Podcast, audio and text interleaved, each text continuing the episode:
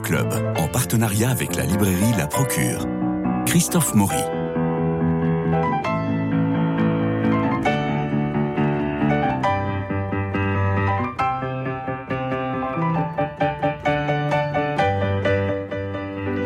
Dans son quatorzième roman, L'œuvre, Émile Zola s'interroge longuement sur l'art et l'amour.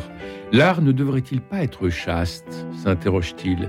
Et on assiste à la fin d'un amour au profit de la toile, choix radical qui poussera le peintre au suicide. La question reste cruciale. Rilke l'évoque à son tour dans ses lettres à un jeune poète. Est-il franchement impossible de concilier les deux, l'art et l'amour? Evelyn Dress lance comme un cri ce roman au titre définitif Je veux peindre et aimer publié aux éditions Glyph. Bonjour Evelyne Dress. Bonjour Christophe. Vous êtes comédienne, peintre, romancière, une bonne douzaine de titres à votre actif. Vous écrivez ici, à la première personne du singulier, le journal de Rebecca Messonnier, fille d'un notaire nîmois, peintre et follement amoureuse de l'amour. Vous savez mêler le vrai du faux. On croise le marchand d'art Pierre Matisse à New York, Georges Gershwin, Khalil Gibran, l'auteur du best-seller Le Prophète. C'est à se demander si Rebecca Messonnier n'a pas réellement existé. Oui, elle existe un peu en moi. Ah bah oui, mais vous avez, vous avez ce talent fort du romancier, de la romancière, c'est-à-dire que on croit à tout. On euh, gobe tout ce que vous nous donnez. Oui, et vous savez, c'est ma particularité. Là, euh, c'est un livre d'écrivain voyageur, mais qui ne voyage pas autant que d'habitude, puisque je suis, euh, j'ai écrit la Pologne, la Birmanie. J'espère étonner encore beaucoup en, me déplaçant encore plus loin.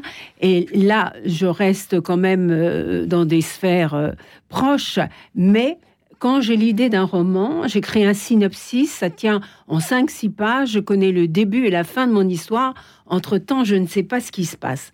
Alors je me mets dans la peau de mes héroïnes et je vais vivre leur vie dans le pays que je leur ai choisi. Non, mais vous savez qu'en vous lisant, j'ai quand même regardé sur Wikipédia pour vérifier. J'ai cherché Rebecca Messonnier. J'ai vu qu'elle n'existait pas alors que tous les autres existent. Et c'est un, c'est un moment tout à fait merveilleux. Alors l'histoire commence en 1914 et s'achève en 1927. Il y a 13 années d'amour, de solitude, de succès, de déboire. J'ai senti un récit quasi initiatique. Est-ce que je me trompe? Non. Euh, j'espère que tous mes romans, pardon, je fais toujours euh, référence euh, au passé. Oui, vous venez pas les mains vides. oui, mais c'est parce que c'est une démarche. Après ma mort, on dira ah, tiens, il y avait peut-être une œuvre, je ne sais pas. non, mais il faut la vendre maintenant parce que. Oui, alors. On écrit pour avoir des lecteurs. Mais j'en ai quand même. Je ça, sais. Ça commence à venir. Non, mais j'espère qu'ils sont nombreux parce qu'en tout cas, c'est un plaisir fou à vous lire. Donc, euh, euh, il y, a une démarche initiatique dans, ce roman. Elle se fiance d'abord à Georges, c'est un amour pur, magnifique, interrompu par la mobilisation générale de 1914. Lui, il part à la guerre fleur au fusil, évidemment. L'amour est très fort, les deux jeunes gens sont en communion de pensée permanente. Cette télépathie qui exprime ces amours franches, vrais, solides, cette télépathie qu'on a tous connue et qui est si importante. Et lui va rester présent euh, présent à travers un corbeau qui passe, euh, qui passe de temps en temps. Alors, il n'était pas marié. Elle ne sera pas veuve de guerre. Elle ne vivra plus que dans le chagrin, car en effet, il meurt sur le front. Et là, on assiste à une, une, solitude terrible et un amour qui était si beau, l'amour pour Georges. Mm. Euh, on a envie d'en rester là. Oui, ils ont fait l'amour euh, la veille du départ euh, pour dire à quel point ils s'aimaient et c'était ils se sont unis pour l'éternité. Et oui, oui, évidemment. Et puis, bon, bah, comme beaucoup de jeunes gens euh, à cette époque, l'homme part au front, la fleur au fusil, et puis il y reste. Et, et là, quand c'est un premier amour, on n'a rien fait avant, on n'a rien connu avant je pense qu'on ne se remet pas d'une histoire pareille. C'est un amour décisif. Alors, le jour de ses 20 ans, un 1er août, mm. elle rencontre Maxime. Je peux vous faire une petite confidence. Je suis née un 1er août. Ah ben voilà. Et toutes mes héroïnes naissent le 1er août. Le 1er août. Donc, le jour de ses 20 ans, le 1er août, elle rencontre Maxime. Je vous cite J'avais besoin d'amour comme une plante a besoin d'eau et de soleil. Je voulais aimer de tout mon être, avec mon corps et mon esprit, et je voulais être aimé en retour. Alors, Maxime. Euh, euh, Maxime, ça va être compliqué. C'est cette volonté qui rend cet amour aussi flamboyant, parce qu'à vrai dire, euh, cet amour est un peu à sens unique. Oui, c'est-à-dire que euh, il y croit lui aussi quand elle est là, quand il la prend dans ses bras, etc. Mais il a un autre objectif dans la vie. Lui, il fait, il a fait le choix de son sa création, de son désir d'exister par lui-même à travers le cinéma. Voilà. Alors c'est encore une fois la question amour et création. Oui. Donc lui, il a choisi la création. C'est ça. Euh, il part pour Los Angeles, courir après son rêve de cinéma et de carrière dans l'industrie du film. Mais c'est pas franc parce que il s'en sépare sans s'en séparer. Il la plaque sans l'abandonner. C'est pas facile. Elle écrit ma vie enfin vous écrivez à travers elle, euh, ma vie n'avait plus de sens. D'ailleurs, ma vie n'avait jamais eu aucun sens. Elle n'avait été qu'une suite d'attentes déçues, de désillusions, traversées par un désert interminable où l'absurde avait dominé mon existence. Alors là, on a une traversée du désert incroyable parce que le premier meurt, et le second la plaque. Mais c'est pas franc, sans la plaquer, en lui disant mais je te retrouverai. Euh. Oui, bien sûr, parce que bon, il, croit aussi à cet amour et euh, donc euh, elle est confortable d'une certaine manière. Enfin, vous connaissez les hommes, c'est facile d'aimer quelque part dans un coin et puis de, réussir ailleurs en même temps. Vous pensez que c'est uniquement euh, masculin Masculin Je ne sais pas. En tout cas, en tout cas, moi je pose la question est-il possible d'aimer, de créer et de rester libre? Moi, je sais que je ne peux pas faire 36 choses en même temps, même si je veux peindre et aimer. mais absolument. Alors, il va y avoir un déclic. C'est une course de taureaux dans les arènes de Nîmes. Elle est très bien racontée, très bien décrite et sur un geste fabuleux du matador que l'on ne va pas que l'on ne va pas révéler naturellement. Mais Rebecca va sentir des énergies nouvelles, celles de la création artistique. Et là, vous avez pendant une dizaine de pages le mot énergie qui va tomber dans les phrases comme des bombes. Du jazz, euh, elle dit, j'en captais l'énergie, elle transmutait la tristesse de mon existence en un désir de vivre. Elle peint le portrait d'un petit garçon trisomique qui s'appelle Charles. Plus que de la matière, je cite encore, plus que de la matière, plus que des formes agitées, plus que des couleurs, c'est toute l'énergie vibratoire engloutie que j'appréhendais. Et ce mot énergie revient encore quand se présente un galeriste, Jean, du, Jean Dubourg. Sa présence me donnait de l'énergie. Et lui de répondre Votre énergie, Rebecca, est terrible, redoutable, épuisante, mais j'aime ce, que vous êtes, ce que vous faites. Et aussi ce que vous êtes, mais on, le, on, ne le dira pas. Toujours est-il que on sent qu'à la suite de cette course de taureau de, à Nîmes, l'énergie est en train de, de, de enfin, pénétrer totalement Mm. Et là, il va y avoir un changement complet. Mm. C'est-à-dire qu'on n'est plus dans la femme qui attend. Non, c'est vrai. Et alors, bon, euh, c'est peut-être critiquable de parler euh, de la corrida, mais je trouve que c'est un spectacle absolument magnifique et j'aime beaucoup le rouge. Et, vous êtes en rouge. Je suis en rouge. on peut le voir, on peut le voir sur YouTube. Et Picasso aime la corrida aussi pour le spectacle, pour la, la dureté, l'affrontement, l'énergie qu'il faut euh, d'un côté et de l'autre, c'est-à-dire du côté du taureau et du toréador. Oui. Et voilà. Et les corridas à Nîmes sont formidables. Oui, et c'est ça qui me plaît de d'écrire. C'était alors je peux vous faire une autre confidence. Allez-y. C'est que euh, j'ai pas tout de suite euh, commencé à écrire dans ma vie. J'ai hmm. été comédienne, j'ai été peintre, mais entre les deux, j'ai fait du trapèze. Or, quand vous faites du ballon, mhm. vous vous jetez dans le vide. Oui. Si vous ne vous jetez pas dans le rythme, vous tombez. Mhm. Quand vous peignez, il faut appliquer enfin, vous êtes investi de la même manière, mon corps est investi de la même manière, je me balance mm.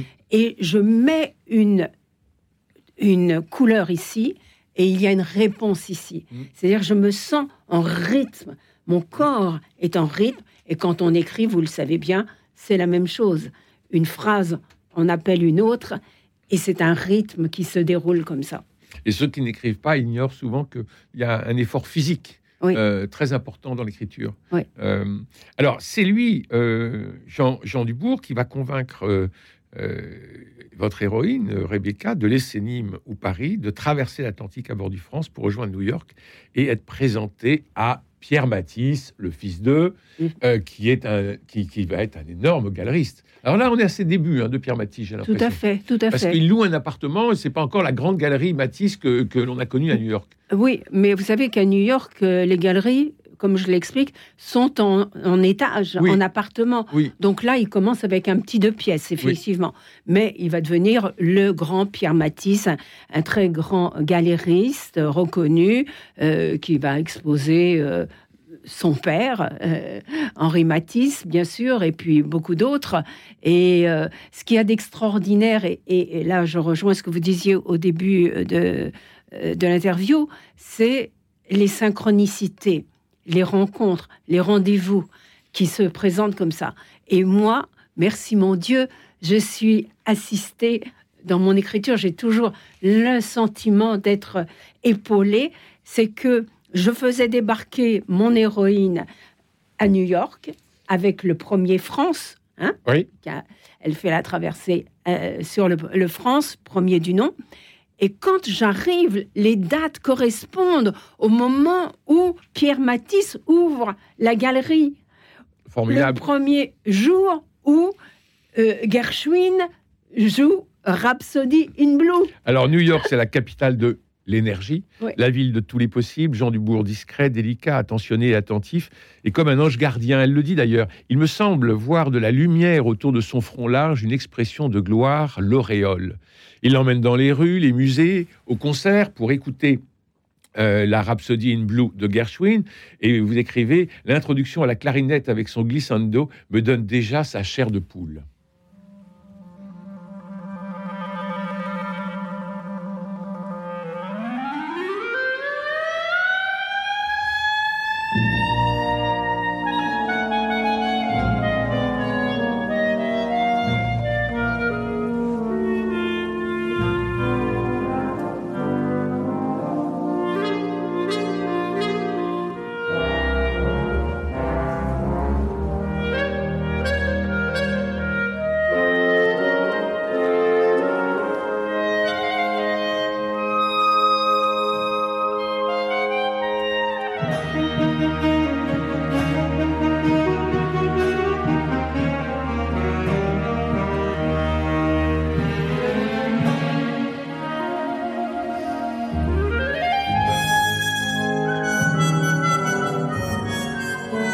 Pour moi, peindre, c'est comme respirer, boire, manger.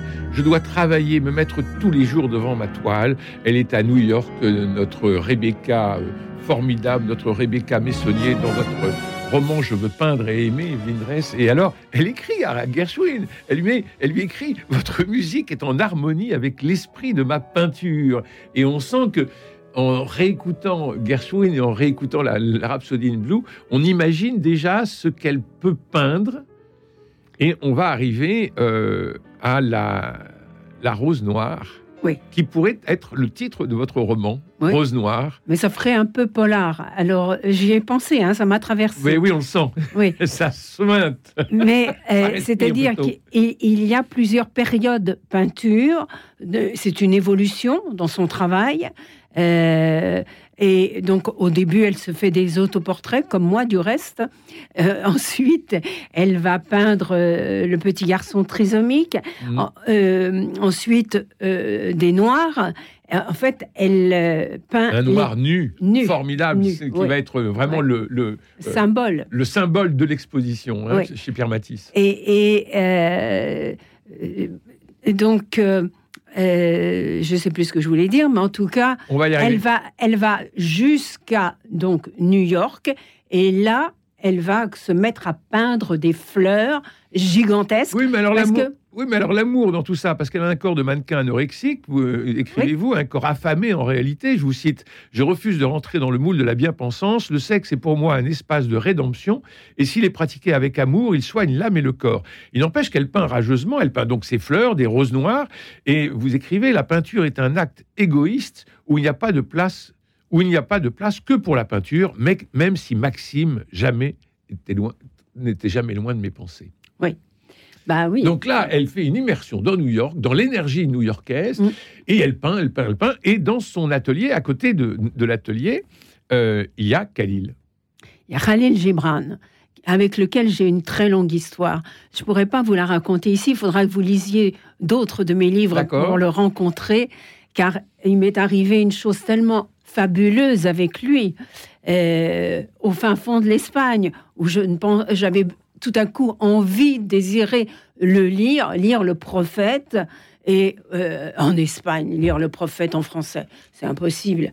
Sauf que Khalil Gibran m'a donné le livre et je l'ai donc trouvé dans une librairie au, fin fond de l'Espagne. C'est une histoire à dormir debout, mais qui a existé. Donc, lui et moi, nous sommes en osmose et il se trouve que, encore une fois, lorsque Rebecca débarque à New York, Khalil Gibran est justement là. Et justement, il a investi un building à New York où, comme, comme à Paris, euh, la ruche à la, même époque, où les peintres euh, se sont rassemblés, eh bien, il y a un, atelier disponible pour Rebecca mitoyen de Khalil Gibran. Et évidemment, ils vont passer du temps ensemble. Et alors là, il y a des dialogues épatants, je vous cite. Euh, la vraie vie est en vous, Rebecca. C'est au-dedans de vous-même qu'il faut chercher le bonheur. Mais la vie ne correspond jamais à mes attentes, dit-elle. La vie fait ce qu'elle peut, répond-il. Que croyez-vous? Je suis moi-même toujours en attente. Il me semble par moments qu'à l'instar de ces aveugles et de ces handicapés immobilisés près du bassin de, de à Jérusalem, je passe ma vie à guetter un événement qui n'advient pas. Mais je ne suis ni aveugle ni, ni handicapé. Je veux que Maxime m'aime, c'est tout. Aimez-vous l'un l'autre, mais ne faites pas de l'amour une alliance qui vous enchaîne l'un à l'autre. Oh, je ne risque pas de l'enchaîner. Je ne, suis même, je ne sais même pas où il loge. Et on a cette rencontre qui va être déterminante pour elle. Oui, d'ailleurs, elle, elle peint instinctivement des roses noires mhm. sans savoir qu'elles existent. Elle pensait les avoir inventées. Mais Khalil Gibran lui apprend que cette rose existe. Oui, et il faut aller la chercher. Il faut aller la chercher. Alors là, je, parlais de, de roman initiatique, c'est que c'est vraiment ça. C'est-à-dire qu'à chaque fois, c'est comme un peu un jeu de loi, si vous voulez. On avance d'une case, de mm. trois cases, de, de, cases. N'est-elle pas amoureuse d'une attente? Parce que Maxime n'est-il pas ce fantôme de l'amour qui l'empêche de vivre et qui l'empêche finalement de créer pleinement? Évoquer des souvenirs solitairement nous enchaîne au passé et empêche d'avancer, c'est bien ça? Alors là, vous, vous, faites allusion à Evelyne Dress, évidemment. je, mais aussi parce que je suis dans l'attente du Messie. Mm. Et le Messie n'est pas fait pour arriver il est fait pour être attendu. Mhm. Voilà, c'est ce que vous trouverez aussi dans mes autres romans. Et donc, euh, voilà, euh, j'aurais passé ma vie à attendre que quelque chose arrive. Dans une lettre à Maxime, elle écrit Je réalise qu'on n'aime jamais l'autre, on n'aime que l'image qu'il nous renvoie à nous-mêmes. Mm. C'est aussi ce que je pense. mais c'est quand même terrible parce qu'il y, y, a une forme de narcissisme là qui va empêcher, qui va empêcher la relation précisément. Je crois que, enfin, c'est très cynique de le penser, mais en tout cas, je pense que c'est vraiment vrai. Mm. J'ai l'âge des expériences et de savoir que ça se passe comme ça.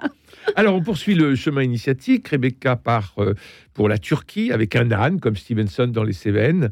Et puis, elle va y passer un an mm. au bord de l'Euphrate pour aller à la source de tout, finalement. Pour, aller à la source. oui, bien sûr, bien sûr. Et euh, vous, savez, alors là, c'est, elle découvre elle-même euh, la peinture orientaliste. Oui. Hein et ça, c'est, c'est, ce que j'adore euh, dans, dans, la peinture. Et donc, j'ai adoré écrire la partie turque et le, la description du hammam que oui, allez-y. Tous les peintres de la Croix et tous les orientalistes ont dépeint, sauf que ils ne sont jamais rentrés dans un hammam ben de femmes. C'est interdit. Ben oui. Donc c'est une peinture finalement euh, euh, fantasmée ou idéalisée? Oui. Euh, les, peintres hommes qui ont peint le hammam ne l'ont pas véritablement vécu. Moi, j'adore les hammams, j'y vais très souvent, j'y passe mon temps même. et, donc, mon héroïne euh, se dit capable de peindre ce qu'elle a vu véritablement. Alors, on ne va pas euh, dévoiler la fin, évidemment, euh, mais l'initiation, forcément, va réussir, mais elle interroge. L'art est d'un tel engagement de soi qui ne laisse guère de place à l'autre. Mm. Mais c'est terrible. C'est-à-dire que là, on rejoint ce que je disais euh, avec Zola et Rilke, euh, mais euh, c'est un engagement total. Et, l'autre doit l'accepter, cet engagement, s'il veut suivre le peintre ou la peintre ou l'écrivaine ou l'écrivain. Alors, jusqu'à présent, c'est plus facile d'être un homme écrivain, car il a sa femme, sa femme à la maison, qui lui prépare les repas, qui Oh, ne, hein? croyez pas ça. Ouais. vous me raconterez. Mais quand on est une femme, moi je sais que je suis absolue en tout. Et si je suis amoureuse, eh bien je ne fais qu'aimer et je ne travaille plus. L'expérience m'a appris que euh, les histoires d'amour se terminent toujours mal et que si on continue à travailler, on est plus sûr euh, de laisser sa trace. Mais c'est moche Parce que, est-ce qu'on. Moi, je crois qu'on peut concilier amour et art. Oui, bah écoutez. Enfin, du moins, je l'espère toujours. Oui. Euh, ben, moi aussi, j'aimerais beaucoup que ça m'arrive. Mais... Euh, mais, mais, vous avez lu euh, euh, quelques mots dans l'ombre de Victor Hugo dans Les Contemplations, où elle est là en disant Mais regardez-moi de temps en temps et levez votre œil de vos papiers pour me regarder et savoir que je suis toujours là. Enfin, Bien sûr. C'est très, joliment écrit par, par Victor Hugo. Mais tout le monde s'en plaint finalement. L'art est beaucoup trop encombrant. Donc il faudrait arrêter de créer, mais on peut pas, on, peut pas s'en empêcher. C'est impossible. Et puis encore une fois, euh, euh, moi j'ai pas fait d'enfant, donc euh, il faut bien que je laisse ma trace. Et ma trace, ce sont mes livres, mes films.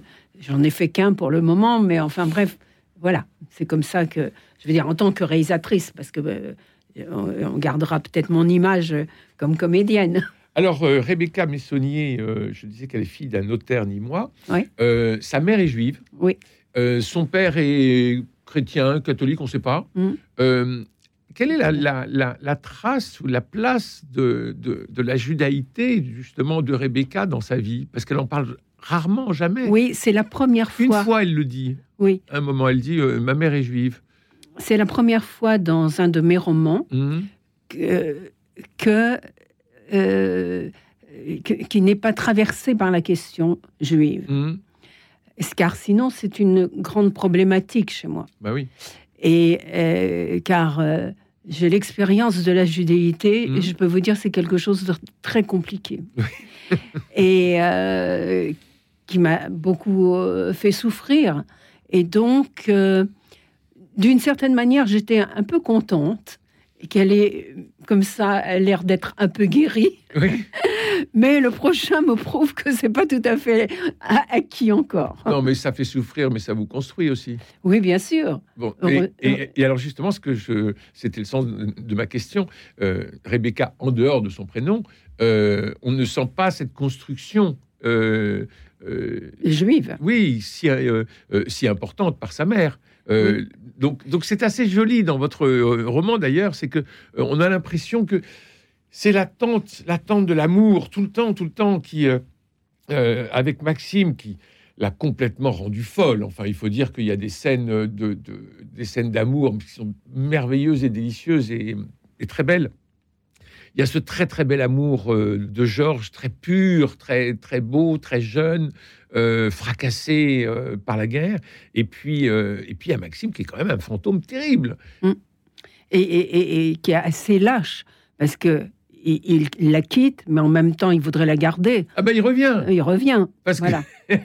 il la quitte, il revient, et puis quand ils lui, quand ils prennent un rendez-vous dans Central Park, elle, elle, devient folle. Bah oui. Et nous aussi d'ailleurs. Elle l'attend. Nous, le, enfin, le lecteur, il devient fou parce que parce qu'on aimerait bien que ça se termine bien cette histoire. Mm. Bon. Mais voilà. Mais, voilà. Mais heureusement que il y a Gloria Swanson dans le coin. Alors il y a Gloria Swanson dans le coin et qui, mais c'est un fantasme pour lui. Oui, ben oui, bien sûr parce qu'il rêve de la comédienne pour pouvoir placer son, son manuscrit, enfin son, son scénario qu'il a écrit, mais il rêve aussi de la femme, enfin il, la fantasme et euh, il va quitter la pauvre Rebecca un peu pour ce fantasme, c'est-à-dire pour un fantôme. Mm. À l'époque, les, les, hommes étaient tous amoureux de Gloria Swanson. Oui. Et donc, et d'ailleurs... Grande vedette du muet. Oui. Et, et d'ailleurs, euh, le film Babylone, mm. euh, oui, vous l'avez vu oui. de Damien Chazelle, très curieusement, traverse exactement la même période que la mienne. C'est donc une période très réussie de 1914 à 1927. Euh, merci Evelyne Dress. Je rappelle votre beau roman Je veux peindre et aimer aux éditions Glyph. Merci à Jean-Paul Lérine pour la réalisation, François Dieudonné pour l'organisation des studios, Louis-Marie Picard et Camille Meyer pour le partage sur les réseaux, sur YouTube si vous voulez nous voir, et aussi sur l'application Radio Notre-Dame si vous voulez nous garder dans la poche et nous écouter partout tout le temps. Demain, c'est mercredi, nous irons au cinéma pour voir euh, L'amour et les forêts, Omar la fraise et l'odeur du vent. Mais ça, c'est pour demain. Amicales salutations à tous les Ferdinand, ils comprendront pourquoi. Je les embrasse.